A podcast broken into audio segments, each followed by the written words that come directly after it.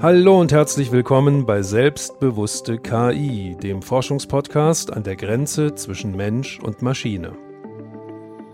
Ich finde immer wieder, dass wir uns völlig überschätzen, weil es heißt, heute geht alles exponentiell. Ja, aber was die Leute vergessen ist, die Probleme sind doch exponentiell kompliziert. Mein Name ist Carsten Wendland. Ich bin Forscher am Karlsruher Institut für Technologie und gehe Fragen nach, wie Technik, die gerade erst noch erforscht wird, morgen vielleicht schon unseren Alltag prägen könnte.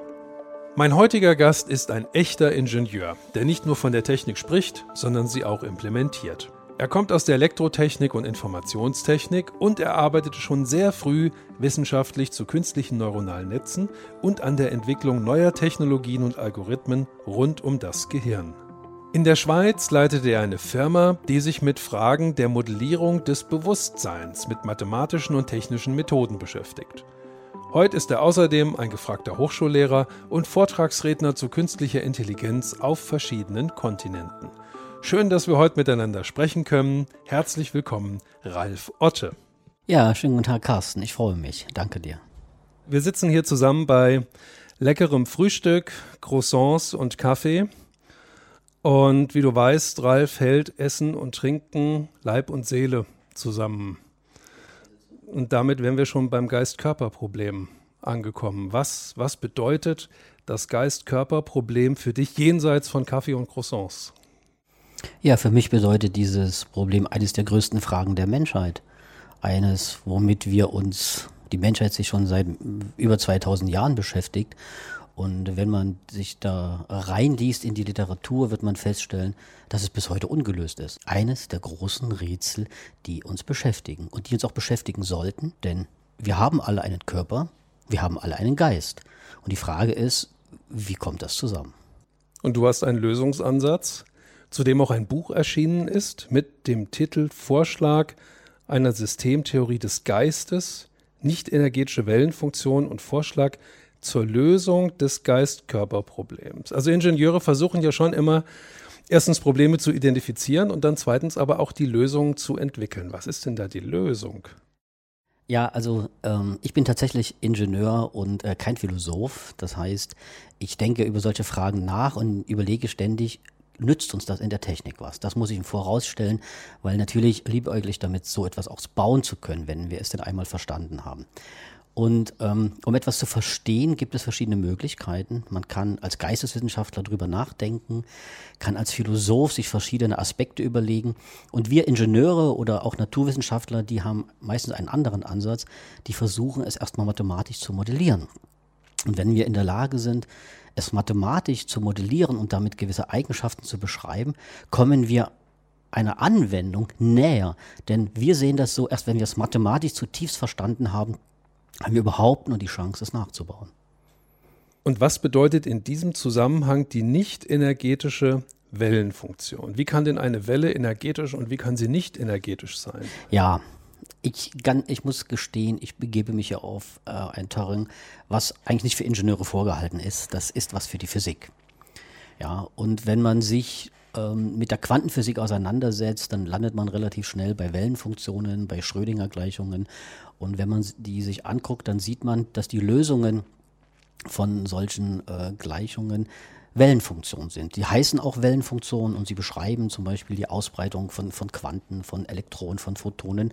Und wenn man auf diesen mathematische Operationen durchführt, dann bekommt man ähm, Ergebnisse, die einem Energieinhalt entsprechen. Und diese, Energie, diese Ergebnisse sind reellwertig. Und äh, wir haben uns überlegt, ob man mit diesem Schrödinger-Ansatz, mit diesen Ideen, die die Quantenphysiker haben, vielleicht auch Phänomene des Geistes beschreiben kann. Aber wir haben festgestellt, dass das relativ dass es nicht gut passt, weil ist der Geist, hat er wirklich reellwertige Energien? Diese Frage haben wir uns gestellt. Hätte er reellwertige Energien, dann wären sie ja messbar. Das, würden, das würde bedeuten, wir könnten tatsächlich Bewusstseinsartefakte mit Messgeräten ausmessen, mit EEG oder MRT, aber bis heute ist das niemandem gelungen. Und da haben wir uns gedacht, wenn das nicht gelungen ist, dann könnte es sein, dass der Geist vielleicht nicht reellwertige Energien besitzt. Das ist so die These und das haben wir versucht zu modellieren und dafür haben wir bestimmte Ideen aufgestellt, mathematische Ideen. Und das waren unsere ersten Ansätze zu sagen, hey, wir hätten hier eine Beschreibungsform, eine mathematische Beschreibungsform, um Phänomene zu beschreiben, deren Energieinhalt nicht reell ist. Das ist so die, der Ansatz gewesen, den, den wir getan haben. Ich muss noch dazu sagen, wir glauben halt an den Geist.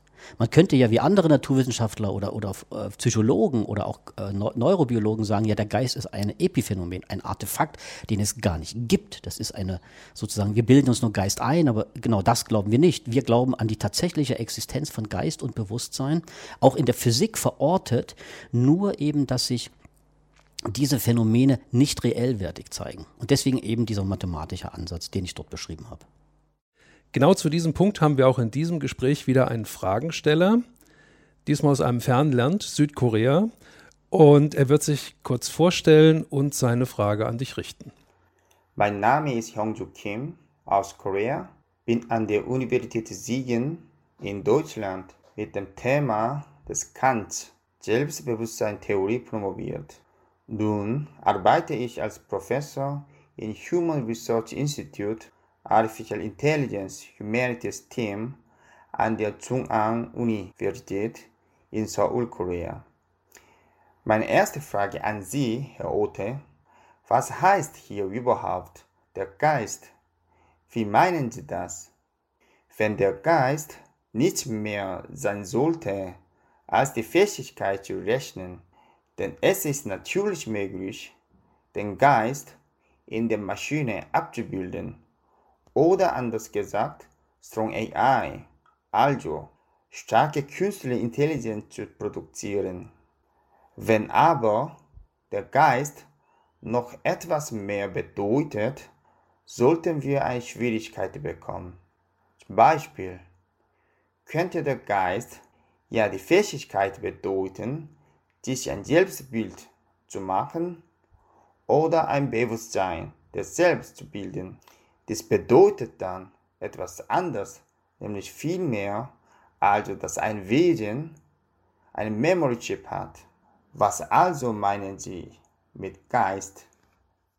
Ja, also äh, diese Frage bekomme ich öfter gestellt und ähm, ich habe natürlich darauf keine erschöpfende Antwort. Das muss ich voranstellen. Was ich aber sagen kann, ist, ähm, für mich ist der Geist natürlich mehr als nur Rechnen. Für mich ist der Geist mehr als nur die Fähigkeit, denken und lernen zu können. Denn tatsächlich, die KI, die wir heute haben, das muss man sagen, man kann ja unterstellen, dass sie denken kann.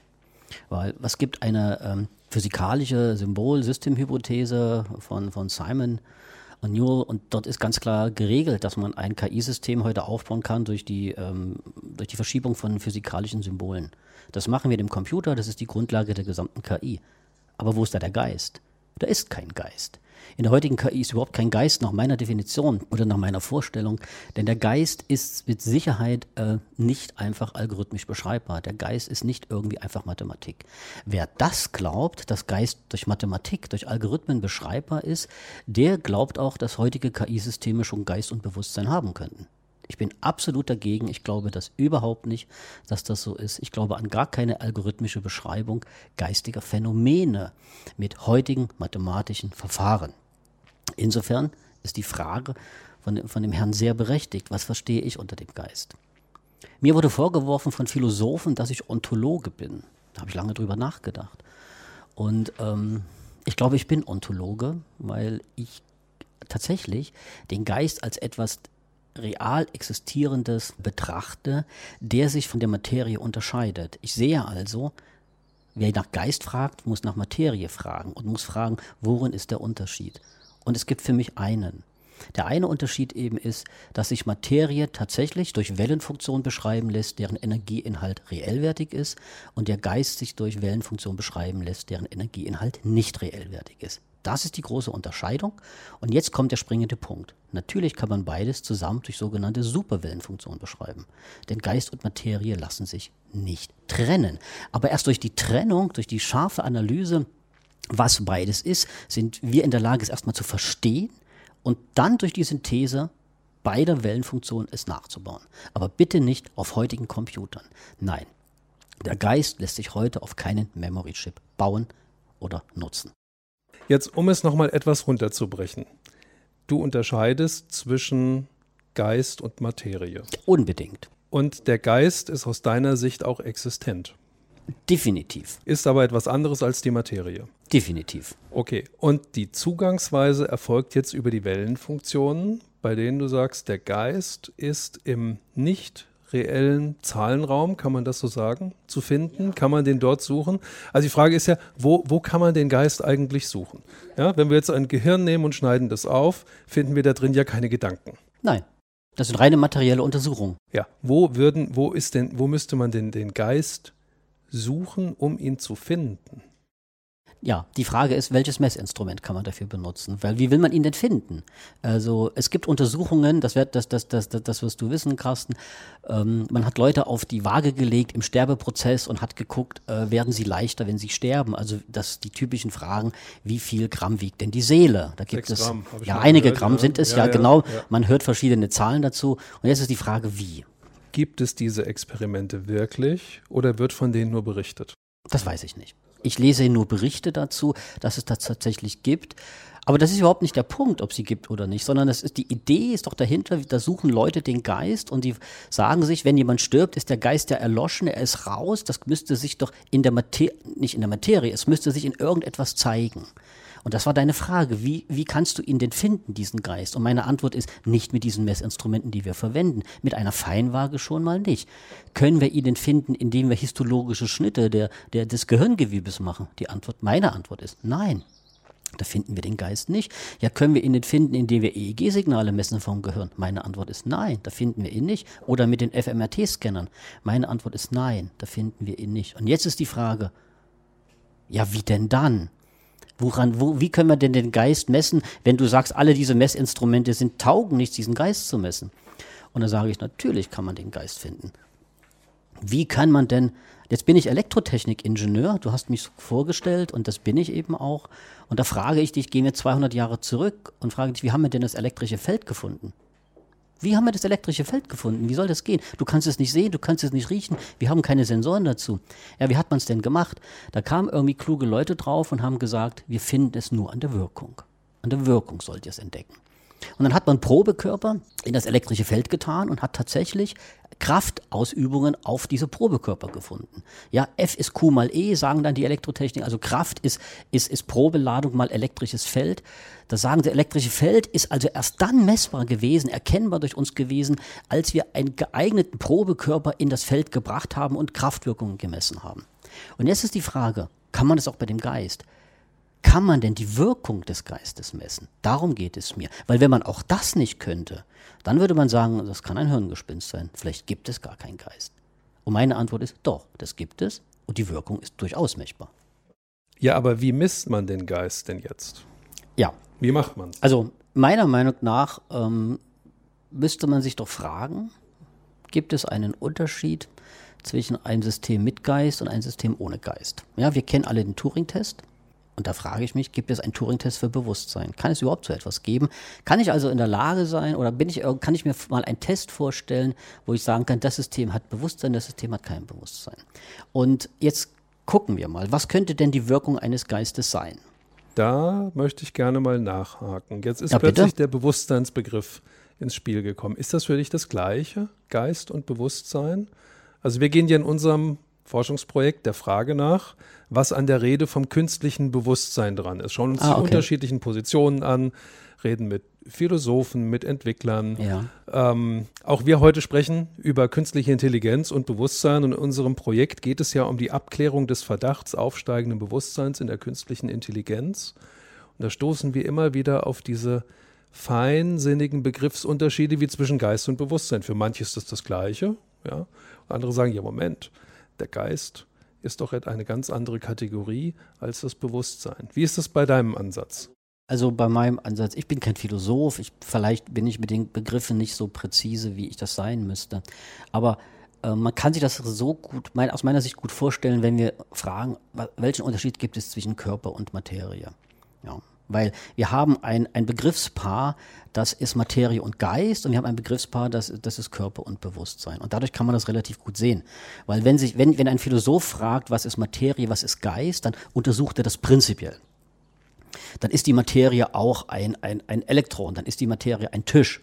Dann ist der Geist irgendetwas, was dem gegenübergestellt ist. Das ist die philosophische Frage. Wenn wir das jetzt auf Körper reduzieren, nämlich auf die menschlichen Körper, dann haben wir ein anderes Begriffspaar, nämlich statt Materie nehmen wir eine präzise Ausprägung der Materie, nämlich den Körper, und statt Geist nehmen wir eine präzise Ausprägung des Geistes, nämlich das Bewusstsein. Und so kann man sich das gut erklären. Also aus der Gegenüberstellung von Materie und Geist wird für mich eine Gegenüberstellung von Körper und Bewusstsein.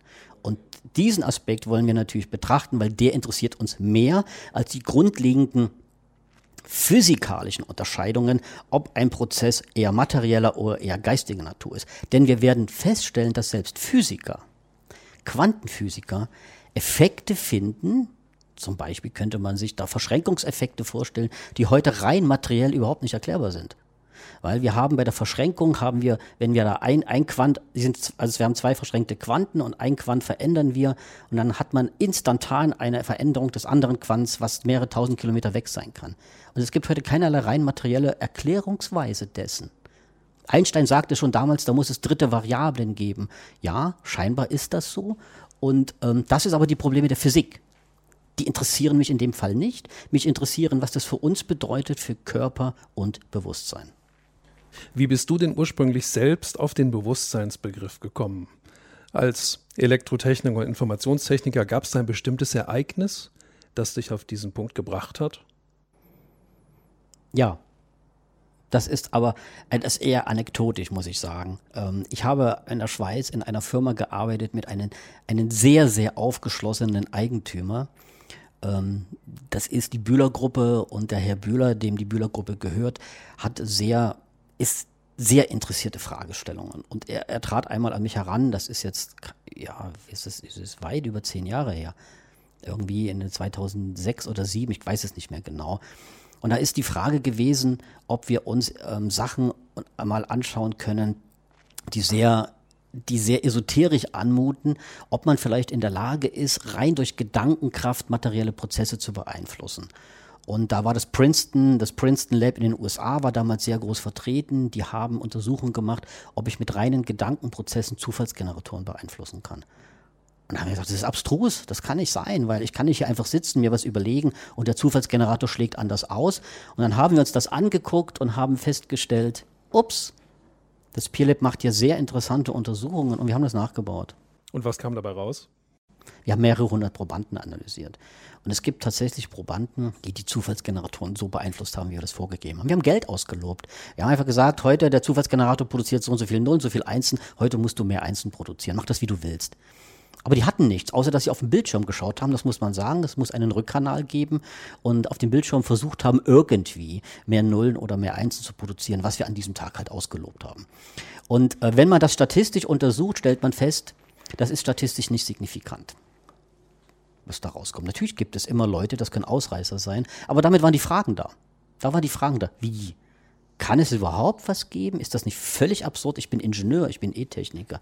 Ist das nicht völlig abstrus, dass man mit Gedanken auf Materie einwirken kann? Und das hat uns nicht mehr losgelassen. Das, das war der Auslöser, das zu untersuchen. Vor über 15 Jahren haben wir damit begonnen. Und mittlerweile muss, muss man sagen, natürlich kann ich mit Gedanken Materie beeinflussen. Ich kann meinen Arm heben, wann ich will. Ich habe die Intention, die reine bewusste Intention und hebe meinen Arm. Und jetzt muss man darüber nachdenken, wieso geht das überhaupt? Wenn denn der Geist was Immaterielles ist, wie wirkt er denn in die Materie ein? Okay, damit sind wir dann auch schon beim freien Willen angekommen. Ähm, wie beurteilt ihr denn die Ergebnisse eurer Untersuchung heute? Also war das, war das damals ein, ein esoterisch angetriggertes Experiment, bei dem man Motivation geschaffen hat, dadurch, dass man Geld auf den Tisch gelegt hat? war möglicherweise mit Blick auf die Quantenverschränkung das Geld das auslösende Element, um die Zufallszahlengeneratoren zu verändern. Also wir glauben, wir sind natürlich jetzt sehr schnell in dem Bereich der Esoterik, was mich als, als, als hartgesottener E-Techniker schütteln lässt. Aber wir glauben tatsächlich, dass wenn die Probanden keinerlei Intention haben, das zu tun, dann können die das sowieso schon nicht. Das heißt, wir müssen irgendeine Art Motivation schaffen. Sie müssen es wollen, aber wollen scheint auch nicht zu reichen. Es muss also irgendwelche glücklichen Umstände geben, dass sie das können und in Einzelfällen konnten sie das. in der Schweiz wurde das dann entsprechend über Geld etwas angeschoben. Das passt ja eigentlich auch ja, zum Ansatz her. Aber warum gut. nicht? Man könnte es auch über Angst machen, man könnte es über Lob und und Tadel machen, aber irgendwie müssen sie die Leute motivieren, zum Experiment zu kommen und das Experiment zum Erfolg führen zu wollen. Und beeinflussen zu wollen. Und beeinflussen zu ja. wollen, ja. Okay. Ähm, unser Fragensteller und Kollege Kim hat genau zum Thema Motivation auch noch eine zweite Frage an dich. Ah, sehr gerne.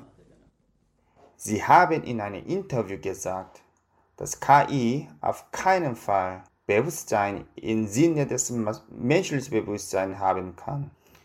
Das heißt, sie wissen genau über die Grenzen der Entwicklung des Projekts der bewussten KI. Aber trotzdem, warum möchten Sie bewusste KI neu produzieren? Was ist Ihr Motiv? Also es sind zwei, eigentlich zwei Fragen da drin versteckt, so wie ich das gerade interpretiere.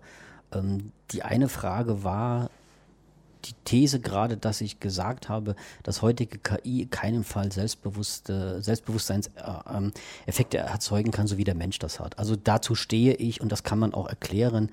Das liegt daran, ich möchte es nur kurz beantworten, ähm, dass die heute, dass das Selbstbewusstsein, das sagt der Name schon, Selbstbewusstsein etwas ist, was auf sich selbst referenziell zeigt. Wenn man sich anguckt, ob wir sowas in der KI heute bauen, die Antwort ist ein ganz klares Nein. Also die heutigen KI-Verfahren, Deep Learning-Verfahren sind hochgradig trivial, mathematisch natürlich im Detail kompliziert, aber haben überhaupt nichts damit zu tun, wie man sich Bewusstsein vorzustellen hat, denn das ist selbstreferenziell und selbstreferenzielle Dinge kennen wir alle, seitdem wir uns mit Gödel beschäftigen. Ja, man kann die Prädikatenlogik zweiter Ordnung benutzen und kann selbstreferenzielle ähm, Logik aufbauen und kennt damit auch gleich schon die Probleme alle, die sich mit Gödel auseinandergesetzt haben, kennen die Grenzen und damit wahrscheinlich auch die Grenzen einer KI, die jemals selbstreferenzielle Prozesse aufbauen wird. Könntest du die Grenzen kurz einmal skizzieren? Ja, na klar. Also wir haben, wenn wir uns die angucken, wie, was baut man was Selbstreferenzielles auf, dann müssen wir ein System haben, was sich selbst beobachtet, was zum Schluss, und das ist das, was Gödel uns gezeigt hat, in der Ich-Form spricht. Das ist für mich das, das eines, ja, wie soll ich sagen, eines der größten Genieleistungen überhaupt von Kurt Gödel, etwas, ein, ein Logiksystem aufzubauen, was zum Schluss sagen kann, ich bin nicht beweisbar. Voll krass, wenn man sich damit äh, auseinandersetzt. Wie hat er das gemacht? Er hat eben verschiedene Logiken ineinander, die Prädikatenlogik zweiter Ordnung, ganz stringent abgeleitet, hat einfach nur seine eigenen Regeln genutzt und hat ein System oder hat das ein, eine Aussage von dem System, was von sich selbst sagt, ich bin nicht beweisbar. Das ist eine Grenze. Wir sehen daran, wir können durch die Antwort von Logiken, und nur Logiken können wir ja auf dem Computer implementieren, äh, nicht alle Wahrheiten dieser Welt finden. Es gibt mehr Wahrheiten da draußen, als beweisbar sind, und zwar unendlich viel mehr. Wir müssen nämlich wissen, dass einem Computer heutzutage nur die Aussagenlogik arbeitet, teilweise die Prädikatenlogik erster Ordnung, teilweise auch höhere, höhere Ordnungen, aber mit Restriktionen. Hornklauseln gibt es da viele Dinge, auf die die Logiker achten müssen. Das ist deren Job, nicht von uns Ingenieuren. Aber wir stellen fest, dass ein System wie der Mensch mit einem Bewusstsein, was der Mensch hat, mit Wahrheiten umgehen kann, die nicht beweisbar sind. Und genau das ist der Punkt. Eine Maschine ist zurzeit algorithmisch, aber auf einer Maschine ist alles beweisbar, sonst würde es auf der Maschine ja nicht implementierbar sein. Aber der Mensch hat viel mehr Wahrheiten und endlich viel mehr, als er durch die Anwendung von Logik beweisen kann und auch nur, dass es auch nur beweisbar ist ist eine ganz große Unterscheidung. Wenn man mich also fragt, kann man auf einer Maschine Selbstbewusstsein kreieren, dann sage ich, ja, wahrscheinlich könnte man das machen. Bloß diese Maschine wird nachher Wahrheiten von sich geben, die, ich, die irreduzibel sind. Ich finde dieses nicht mehr, wieso die Maschine dazu gekommen ist. Ich kann es nicht mehr in einen sagen, das ist durch die Programmzeile, durch diese oder durch jene passiert. Und genau ist beim Menschen auch. Der Mensch denkt in verschiedenen Logikkategorien, hat für sich gewisse Wahrheiten entdeckt, die er nicht klar algorithmisch aufschreiben kann. Und bei einer heutigen KI-Maschine ist das so nicht. Ja, wir reden über trans transparente KI und suchen ständig, äh, wieso ist die KI zu dem und den Entscheidungen gekommen beim Deep Learning. Das so, so handwerklich kompliziert es auch sei, prinzipiell ist das machbar. Es geht um die prinzipiellen Dinge. Und bei Menschen ist das nicht so. Und deswegen sehe ich, dass wir überhaupt nicht in der Lage sind, aktuell selbstbewusste Systeme auf einer Maschine zu implementieren. Die Frage war, warum will ich bewusste Systeme auf einer Maschine implementieren? Das ist eine ganz andere Kategorie. Das ist was ganz anderes aus meiner Sicht, was viel einfaches. Dafür brauche ich all diese Dinge von Gödel nicht, ich muss mich damit nicht auseinandersetzen. Ich sehe da draußen gerade sehr große Restriktionen von in der Robotertechnik im autonomen Fahren. Ähm, diese Systeme tue nur so, als ob sie die Umgebung wahrnehmen können. Diese, um, diese Systeme tun nur so, als ob sie die Umgebung sehen können. Das ist alles Fake News, wenn man ganz ehrlich ist. Das ist alles nur eine Simulation. Kein einziger Roboter kann heute die Umgebung angucken. Überhaupt nicht. Kein einziges autonomes Auto kann die Umgebung angucken. Gar nicht. Der Mensch kann das aber. Und die Frage ist, was, was kann bei dem Mensch anders? Was ist beim Menschen anders als bei der Maschine? Nun, der Mensch kann sehen. Und der Mensch hat, einen interessanten, hat eine interessante Eigenschaft. Er sieht die Objekte dort, wo sie sind. Nämlich draußen aus seinem Kopf. Die Maschine überhaupt nicht. Wenn die Maschine Signale aufnimmt von außen, die dann über die Videokamera einfallen auf den CCD-Chip weiter in den Speicher der Maschine, dann sind die Signale in dem Maschinenspeicher abgelegt. Dort sind sie. Genauso wie beim Menschen. Wenn der Mensch erstmal Signale über die Netzhaut aufnimmt, über den visuellen Kortex, dann sind die hinten im Hinterkopf im visuellen Kortex abgelegt. Das ist so. Bloß der Mensch ist in der Lage, die Signale aus dem visuellen Kortex hinten drinne nach draußen zu projizieren, auf die Objekte selbst zurück. Und das macht er mit Bewusstseinsphänomenen. Das kann man mathematisch ungefähr andeuten, wie das funktioniert und die Maschine ist dazu nicht in der Lage. Bei der Maschine bleiben die Bilder von der Außenwelt, wenn ich überhaupt Bilder sagen darf, die Daten von der Außenwelt in dem Datenspeicher abgelegt und haben keinerlei Konnektivität zu dem Objekt nach vorne. Die Maschine sieht nicht die Bilder in der Außenwelt. Null Chance. Aber machen das unsere autonomen Fahrzeuge nicht auch? Dass sie, sie sind ausgestattet mit vielen Sensoren, beobachten die Außenwelt, erkennen Objekte, bewegliche Objekte, projizieren die nicht das, was sie sehen, nach außen, so wie wir es tun. Wo ist da der Unterschied? Also was fehlt dem autonomen Fahrzeug im Vergleich zu uns? Also ich, für mich ist die Frage, es können denn auch die, die Computer rausschauen? Und die Antwort ist ein ganz klares Nein. Die heutigen Computer, egal wie sie die ausführen, die heutigen Computer, die Digitalcomputer haben in ihren Hauptspeichern, wo natürlich Transistoren und sonst was sind, aber letztlich Nullen und Einsen. Und die Frage ist, wie können diese Nullen und Einsen es jemals schaffen, nach draußen auf die Objekte projiziert werden? Das geht überhaupt nicht. Ich habe für einen großen Automobilbauer ähm, in denen ich in Kooperation stehe, eine, eine Studie angefertigt und, ihn, und ihnen mitgeteilt, eure Autos fahren komplett blind. Die fahren nach Gehör, wenn überhaupt das. Niemals werdet ihr mit dieser Technik vollautonom fahren können, weil eure Autos einfach nicht nach draußen schauen können. Ich habe ein Beispiel mitgebracht für einen, von einem Roboter, der das schon kann oder konnte in den 80er Jahren. Der hat nur einen kleinen Nachteil, es gab ihn nicht in echt, sondern nur auf der Leinwand. Ein Bild liegt jetzt zwischen uns mit dem Roboter Nummer 5. Der deutsche Titel hieß damals Nummer 5 lebt, im Englischen Short Circuit. Ich habe noch nicht herausgefunden, warum die deutschen Kinotitel oftmals so seltsam sind im Vergleich zu den englischen. Das war ursprünglich aber ein Kampfroboter, ja, der auch so ein bisschen böse aussah. Der hat eine Laserkanone auf der linken Schulter und war eigentlich dazu da, Dinge zu zerstören. Ah, so. das wusste ich gar nicht. Dann ja. passierte plötzlich ein Ereignis und ich drehe das Bild jetzt einmal um. Hier sehen wir, wie dieser Roboter vom Blitz getroffen wurde. Gottes Erleuchtung. Gottes, Gottes Erleuchtung. Erleuchtung. Es war dramaturgisch sehr schön inszeniert. Also es gab eine Militärparade, dann wurde der Himmel dunkel, Blitz und Donner kamen, also mystisch aufgeladen und irgendwann fuhr der Blitz vom Himmel direkt in diesen kleinen Roboter ein. Ach Gott, der Arme, ja. Der Arme, wir sehen also hier, der steht tatsächlich ordentlich unter Ladung. Und ähm, von diesem Zeitpunkt veränderte sich was. Also, der fiel in sich zusammen, es rauchte und so weiter. Dann wurde er neu gestartet, bekam quasi ein, ein neues Leben, wenn man so möchte, war dann ein bisschen verwirrt und plötzlich verhielt er sich ganz anders als zuvor und ist abgehauen und mhm. wollte dann Freunde finden, war besorgt um Schmetterlinge und so weiter, hatte Angst vor dem Tod, also vor Demontage. So, und die Schlüsselszene in diesem Film ist dieser Blitz. Der Blitz, der vom Himmel in das Gerät einfährt, man könnte auch sagen, es ist die Fulguration. Da fährt etwas in diese Maschine ein, die eine Veränderung verursacht und danach ist da noch irgendetwas drin, was diese Emotionen ausmacht. Spannend. Was löst das in dir aus? Ja, ein schönes Bild. Ist doch, irgendwie so stellt man sich natürlich vor, dass irgendwie das Materie zum Leben erweckt werden kann. Ich glaube übrigens nicht, dass das so ist, aber es ist ein schönes Bild, weil irgendwie sind für uns Roboter tot. Und jeder, wenn, wenn der jetzt hört, ähm, auch das Forschungsprojekt Carsten, was du da gerade leitest, ähm, dass da Bewusstsein auferstehen soll in diesen Maschinen, da muss ja eigentlich jeder nur den Kopf schütteln. Es ist letztlich tote Materie, es ist Blech und der Blech wird durch ein bisschen Strom und Nullen und Einsen ähm, in Bewegung versetzt und macht Reihen durch physikalische Operationen, ähm, ahmt er neuronale Netze nach. Wo soll da Leben sein? Da ist kein Leben. Es braucht also scheinbar den Initialfunken Gottes oder hier in dem Fall des Blitzes. Kann ja sein.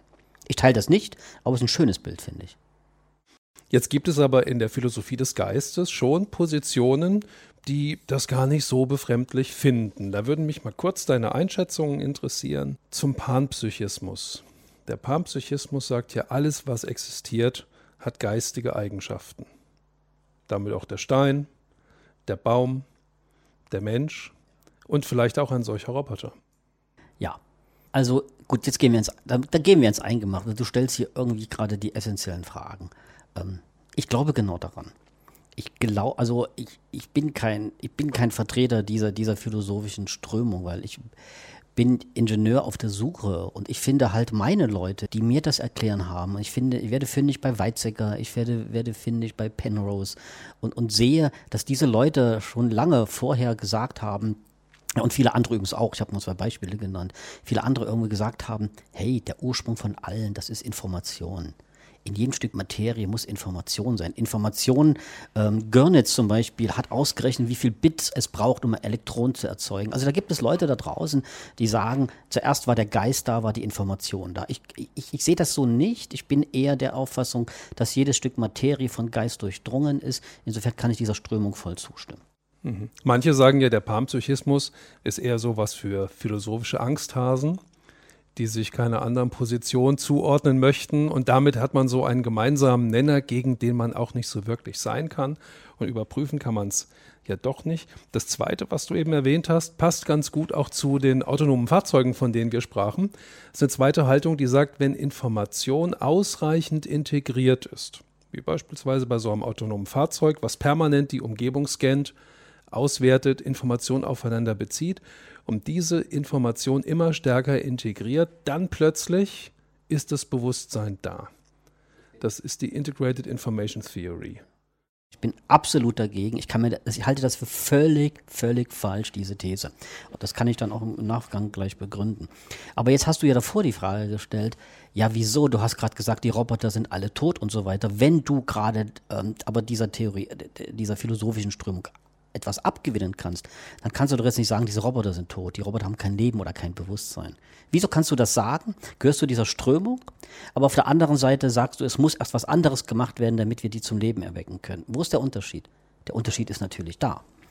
Weil wenn man sagt, okay, jedes Stück, jedes Körnchen, jedes Sandkorn hat irgendwelche informaren Prozesse, hat irgendwelche geistigen Prozesse, wenn man dieser These folgt, würde man der These ja weiterfolgt, würde man ja denken, auch ein Roboter könnte doch dann ein Bewusstsein haben. Gucken wir aber ins Gehirn, was ist denn da? Das ist nämlich, es kommt nämlich darauf an, ob diese informaren Prozesse integrierbar sind, ob die informaren Prozesse benutzbar sind für die, für die Ausbau einer höheren Struktur. Und wenn wir die informaren Prozesse, die sich wahrscheinlich in jedem einzelnen Transistor eines Computerspeichers aufhalten, weil die da eben doch sind, wenn wir die aber nicht integrieren, wenn wir sie nicht benutzen zur Aufbau einer höheren Struktur, indem wir neuronale Netze nehmen, und das ist für mich die Lösung. Wenn wir das aber alles nicht tun, wenn wir die informaren Prozesse in den Computerzellen jedes einzelnen Null- und Eins-Speichers belassen, wo sie sind, auf dieser elementaren Ebene, kann man zwar immer noch sagen, ja, er hat ja Grundeigenschaften, grundeistige Eigenschaften, weil die Natur das überall hat. Aber Bewusstsein wird daraus eben nie. Und das ist der Unterschied zwischen Bewusstsein und Geist. Möge meinetwegen die ganze Welt auch geistige Prozesse haben, jedes Sandkorn, jedes Atom, was auch immer. Das mag ja sein, das sagt ja, die, die, sagen ja die Pan-Psychologen. Das hat aber nichts mit Bewusstsein zu tun, weil Bewusstsein ist ja eine sehr, sehr hohe Struktur, die sich ausgebildet hat. Also müssen wir materielle Prozesse, Strukturen bauen, die in der Lage sind, auch diese nicht energetischen Prozesse zu integrieren. Und das geht sicherlich nicht, indem wir separat verschiedene Transistoren bauen, auf denen wir 0 und 1 speichern. Das ist der große Unterschied. Das ist, ich hoffe, dass ich das gut erklären konnte. Ich glaube daran, dass im Universum es geistige Prozesse gibt. Ich glaube daran, dass die tatsächlich schon sehr weit unten anfangen, aber da ist nichts mit Bewusstsein. Das braucht Strukturen, die diese Prozesse immer weiter integriert und vielleicht sogar selbstreferenziell macht. Und das können wir nicht bauen heute. Und genau an dieser Stelle setzen aber eure Aktivitäten an, indem ihr, so wie ihr es nennt, neuromorphe Computer bauen wollt. Wir wollen sowas bauen. Wir sind natürlich mit unseren Mitteln beschränkt, aber man kann für wenig Geld heute kleine Bausteine kaufen von neuromorphen Computern. Und ähm, ich muss aber im Vorfeld erstmal sagen, dass andere sehr viel weiter sind. Ich gucke sehr, sehr neidvoll auf Google. Ich gucke sehr, sehr neidvoll darauf, dass Google sich Quantencomputer gekauft hat. Ich gucke sehr neidvoll darauf, dass Google auf Quantencomputern neuromorphe Strukturen abbildet, neuronale Strukturen abbildet, weil das aus meiner Sicht der Weg ist, um, bewusst, um Computer zu bauen mit Bewusstseinsartefakten. Also Google ist uns Lichtjahre voraus, leider. Genau, hier setzt auch die dritte Frage unseres Kollegen aus Südkorea an, der nämlich wissen möchte, worum es bei neuromorphen Computern denn jetzt ganz genau geht. Was bedeutet genau neuromorphe Computer?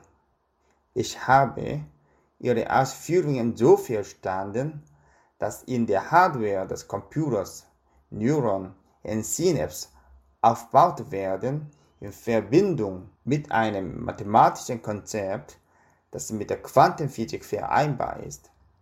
Ich wollte fragen, wie die Beziehung von neuromorpher Computer mit der Quantentheorie aussieht. Ja, also die, danke für diese, für diese tolle Frage. Ähm, warum bin ich der Meinung, dass wir mit neuromorphen Computern den nächsten Durchbruch machen? Ähm, das muss man, muss man unterscheiden. Also viele verstehen unter neuromorphen Computern einfach die Implementierung von neuronalen Netzen in Hardware.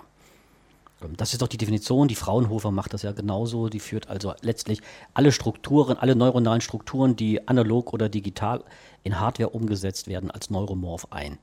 Ich halte, das kann man machen, aber für mein weiteres äh, Arbeiten nützt mir diese Definition überhaupt nichts, weil ich alle digi digitalen Implementierungen, die neuromorph sein sollen, ähm, für falsch halte. Nicht für falsch, weil sie sind schnell, sie sind äh, und so weiter, energieeffizient, aber nicht dafür geeignet, um Bewusstseinsartefakte hervorzurufen. Warum? Sobald ich in einer digitalen Struktur bin, ob ich sie im Hauptspeicher habe, die Struktur, oder ob ich sie auf eine Platine löte, habe ich dummerweise es nicht geschafft, die physikalischen Effekte, die quantenphysikalischen Effekte in den Bausteinen, in den atomaren Bausteinen, die es ja immer gibt, die kann ich ja nicht verhindern, in wirklich tatsächlich zu benutzen in der äh, Abarbeitung in diesen neuronalen Strukturen. Denn letztlich wird jedes Neuron dann über Nullen und Einsen abgebildet, dann hätte ich gleich im Computerspeicher bleiben können. Das ist kein Unterschied.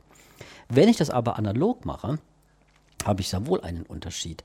Weil zum Beispiel mit Memristoren, was uns vorschwebt, dann sehen wir einfach, dass da unten quantenphysikalische Effekte passieren und diese quantenphysikalischen Effekte tun sich tatsächlich in, als darstellen als Synapsenwert, als Verbindung Bindungsgewicht zwischen zwei Neuronen. Ich habe also tatsächlich die Essenz eines neuronalen Netzes, nämlich ihre topologische Struktur, ihre Verknüpfungen geschafft, in die Quantenphysik hinunter zu implementieren. Und das geht aus meiner Sicht nur mit analogen neuromorphen Computern. Und das ist aus meiner Sicht der Weg, den man gehen muss, um Bewusstseinsartefakte nicht vielleicht zu erzeugen, sondern sie zu nutzen ich bin hier einfach Ingenieur. Nach allem, was wir heute besprochen haben, könnte man sagen, auch ein Digitalcomputer muss ja dann irgendwelche Bewusstseinsartefakte haben auf atomarer Ebene. Ja, das mag ja sein. Das können ja Philosophen später diskutieren. Aber nutzen können wir sie nicht. Nutzen können wir sie nur, wenn wir eine neuronale Struktur implementieren, die direkt auf die atomare Ebene zugreifen kann. Und das können wir mit analogen neuromorphen Computern. Und das ist das, was wir in kleinen Forschungsprojekten anstreben, zu zeigen, dass ich mit einem neuromorphen Computer im Bereich des maschinellen Sehens viel höhere Leistungen erreiche als mit heutiger Digitaltechnik. Ich brauche zehnmal weniger Neuronen oder noch weniger Neuronen, das wissen wir noch nicht, um das, was heute ein, ein Auto kann, Ampelerkennung, Fußgängererkennung, um das mit einem neuromorphen Computer nachzubilden. Und mir schwebt vor, zusammen mit der Autoindustrie, die ich unterstützen darf, dass in jedem einzelnen Auto später ein mini-neuromorpher Computer für 5 Euro drinne steckt, der maschinelles Sehen eben nicht nur simuliert, sondern der es wirklich kann. Was könnte der dann mehr? Was hätte das für Vorteile? Der könnte nach draußen gucken. Dieser neuromorphe Computer, wenn er das so gemacht wird, wie mir das vorschwebt, dann hat er in sich quantenphysikalische Effekte und erzeugt in seiner in seiner Substruktur eben auch nicht energetische Wellenfunktionen, weil das ja Bestandteil der quantenphysikalischen Effekte ist. Und diese sind natürlich nicht lokal im Raum verortet. Und da könnte man salopp sagen, das sind genau die Teile der, der neuromorphen Struktur, die nicht lokal sind, die sich mit dem Objekt außen verbinden. Wir würden sagen, salopp, er guckt nach außen. Ja, und wie macht er das? Wie kann der neuromorphe Computer nach außen gucken, wenn es der klassische Digitalcomputer nicht kann? Wie macht es das Gehirn? Wie kann es das Gehirn schaffen? Das ist eine Frage, die wir uns ja seit Jahren stellen. Ähm, bis wir zu der Lösung gekommen sind, dass da nichts nach außen projiziert wird. Das war die Diskussion, die wir gerade in Tromsø hatten, mhm. weil es innen und außen gar nicht mehr gibt. Wenn ich nicht energetische Wellenfunktionen benutze, äh, habe ich die Unterscheidung nicht mehr. Ich projiziere auf einmal gar nichts, sondern in der neuromorphen Struktur oder in der neuronalen Struktur im Gehirn, in den, in den, in, in den in den neuronalen Netzen im Gehirn, im menschlichen Gehirn, entstehen sowohl quantenphysikalische Abläufe als auch nicht energetische Abläufe. Und die nicht energetischen Wellenfunktionen dieser Abläufe sind eben per Definition raumlos und damit verbunden mit den Objekten von draußen. Da wird nichts projiziert. Das muss niemand tun. Da gibt es keine Strahlen nach außen. Das ist aber, glaube ich, dann ein ganz entscheidender, eine ganz entscheidende begriffliche Falle, wenn wir diese Analogien bilden und unterscheiden, ob jetzt der Computer der einen Art nach draußen schauen kann oder nicht. Ja. Der andere kann, der eine kann es, der andere kann es nicht. Und dann stellen wir aber hinterher fest, es wird eigentlich gar nichts projiziert, weil wir uns sozusagen im luftleeren Raum oder im dimensionslosen Raum befinden. Ja. Also das, die, die Schwierigkeit, die ich an dieser Stelle sehe, ist tatsächlich eine Erklärungsbedürftigkeit aufgrund von Sachverhalten, die sich dem Nichtphysiker nicht so schnell erschließen. In der Tat. Und ähm, diese Diskussion haben wir ja auch, weil wir haben jetzt ja verschiedene, äh, sind schon verschieden in die Tiefe gegangen. Meine Erklärungen auf Konferenzen, wo ich bin, sage ich immer noch, dass, dass der Mensch in der Lage ist, diese Bilder in seinem Gehirn hinten drin nach draußen zu projizieren, erkläre aber auch, dass diese Projektionen natürlich nicht durch Strahlen sind. Da wird nichts aus dem Gehirn rausgestrahlt, sondern diese Projektion ist, muss, ist so aufzufassen, dass die die Wellenfunktionen im Gehirn hinten eben per se mit den Objekten draußen verbunden sind. Aber ein Computer. Über die Quantenverschränkung. Ja, das ist eben keine Quantenverschränkung. Wenn, wenn, wenn, sobald ich Quantenverschränkung sage, kommen die Quantenphysiker und sagen, du kannst da nichts verschränken, weil um das zu machen, musst du speziell präparieren. Jetzt gehen wir ins Detail. Also ja, aber vielleicht, vielleicht nochmal für den Hausgebrauch. Für den Hausgebrauch, bitte. Wie ist der Zusammenhang zwischen dem, was ich gesehen habe und was sich bei mir im Hirn abbildet, zwischen den Objekten draußen? Das ist eben genau. Wir nennen es nicht Quantenverschränkung, um uns dieser Gefahr nicht auszusetzen, Quantenverschränkung zu meinen, sondern wir nennen es Koinzidenz. Das, was ich hinten im, im, Gehirn habe, ist koinzident mit dem äußeren Objekt, mit dem Bild des äußeren Objektes. Und zwar deshalb, weil durch die nicht energetischen Wellenfunktionen in den Neuronen, in den Substrukturen der Neuronen, ist das, was da entsteht,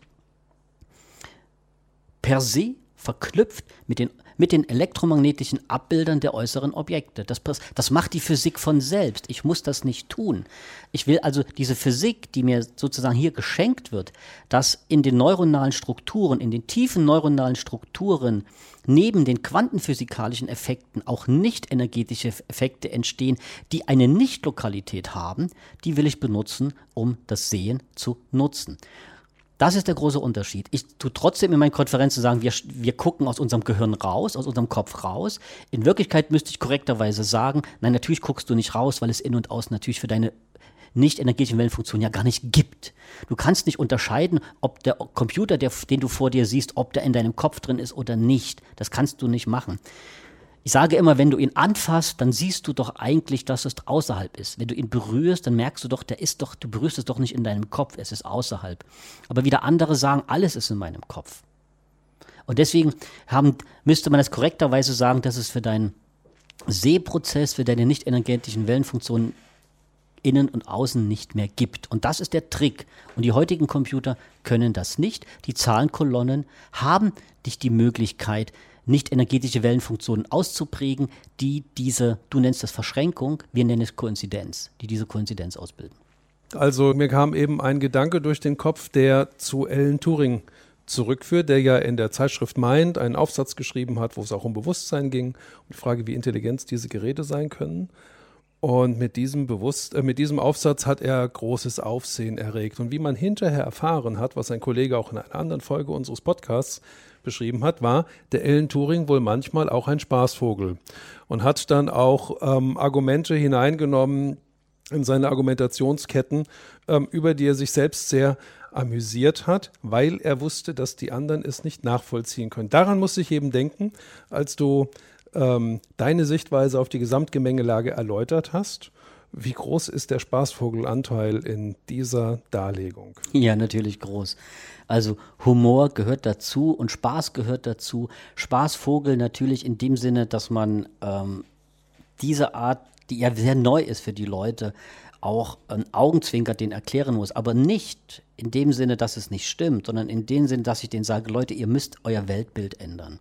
Wenn ihr ganz materiell verortet bleibt, so wie ihr das gerade seid, und dann glaubt ihr tatsächlich, dass es nur materielle Prozesse gibt, auf denen Informationen verarbeitet werden können, und ich teile diese Auffassung einfach nicht. Und das muss man mit Humor übertragen, weil die meisten Leute lehnen das ab.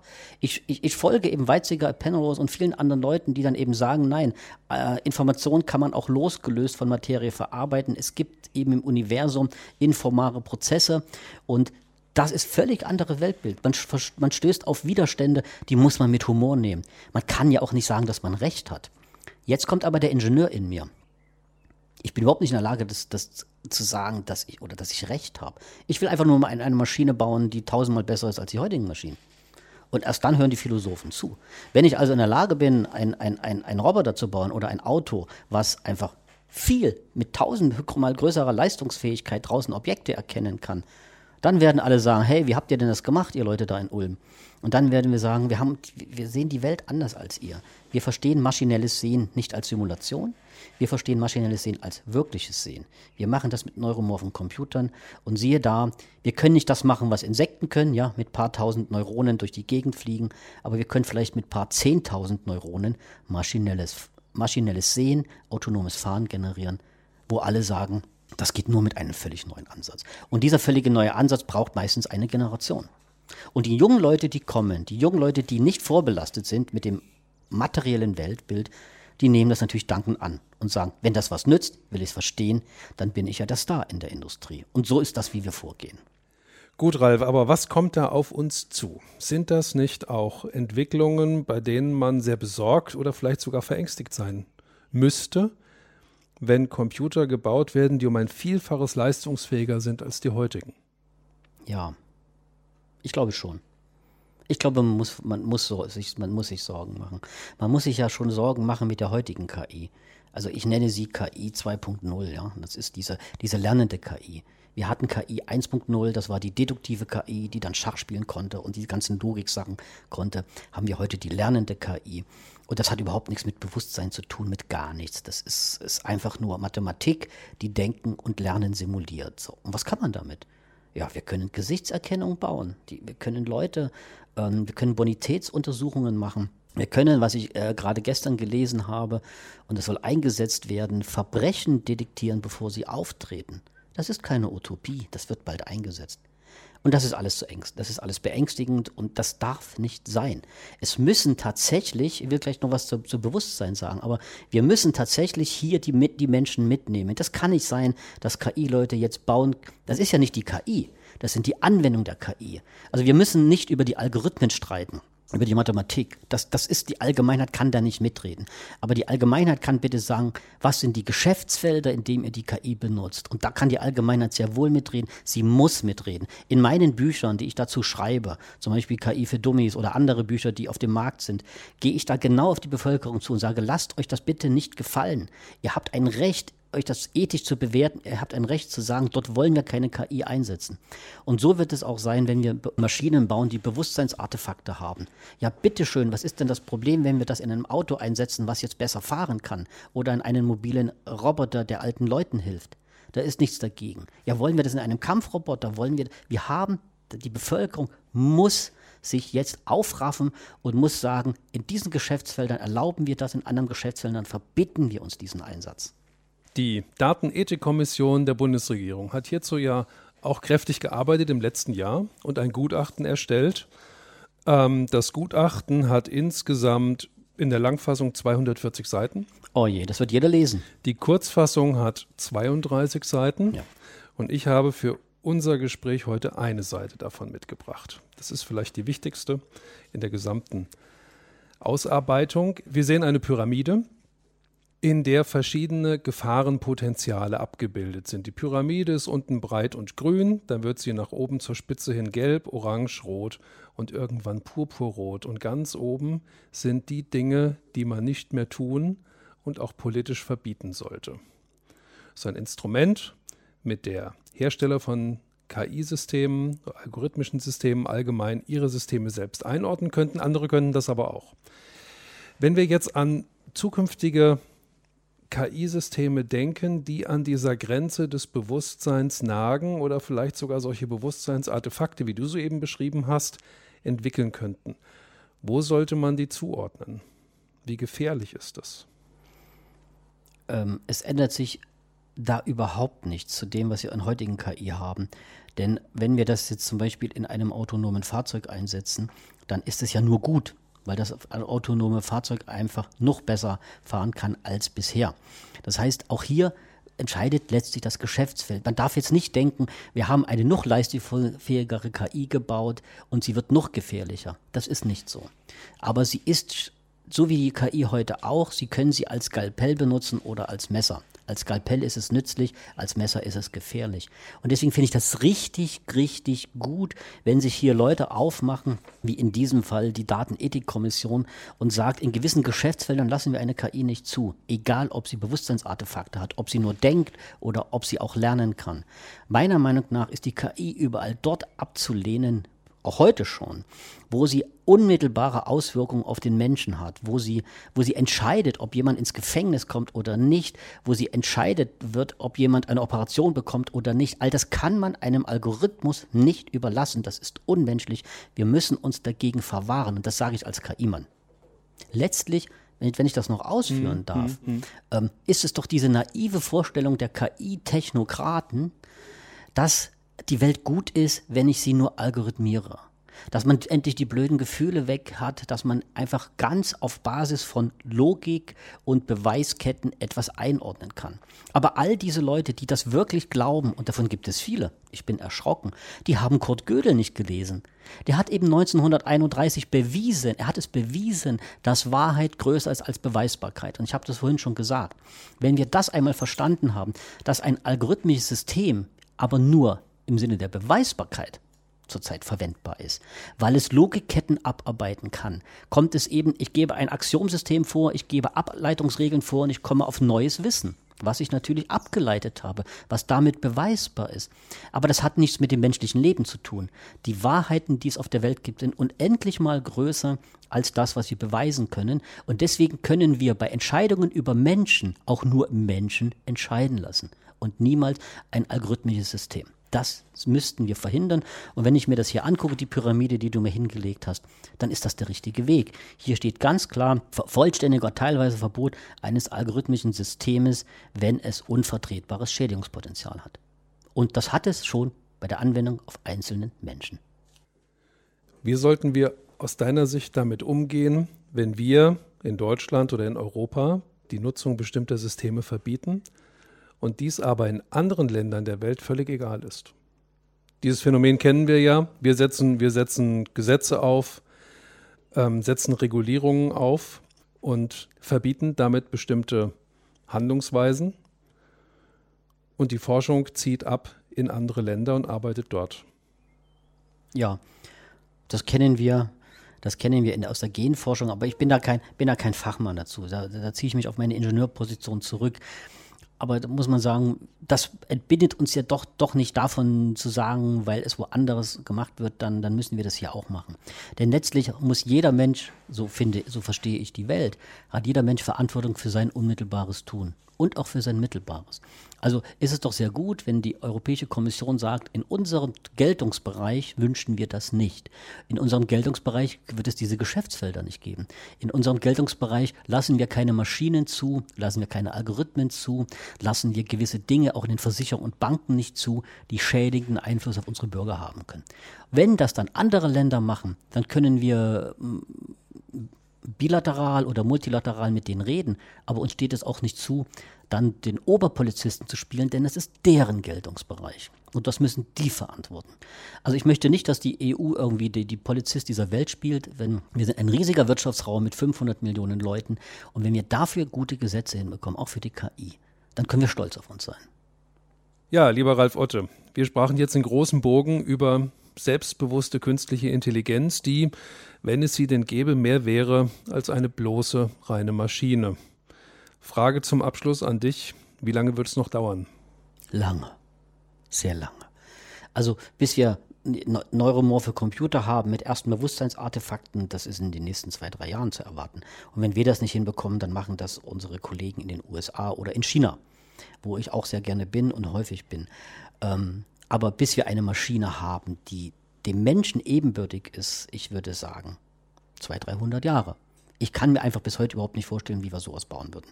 Ich kann das überhaupt nicht vorstellen, wie wir ein, ein ich finde immer wieder, dass wir uns völlig überschätzen, weil es heißt, heute geht alles exponentiell.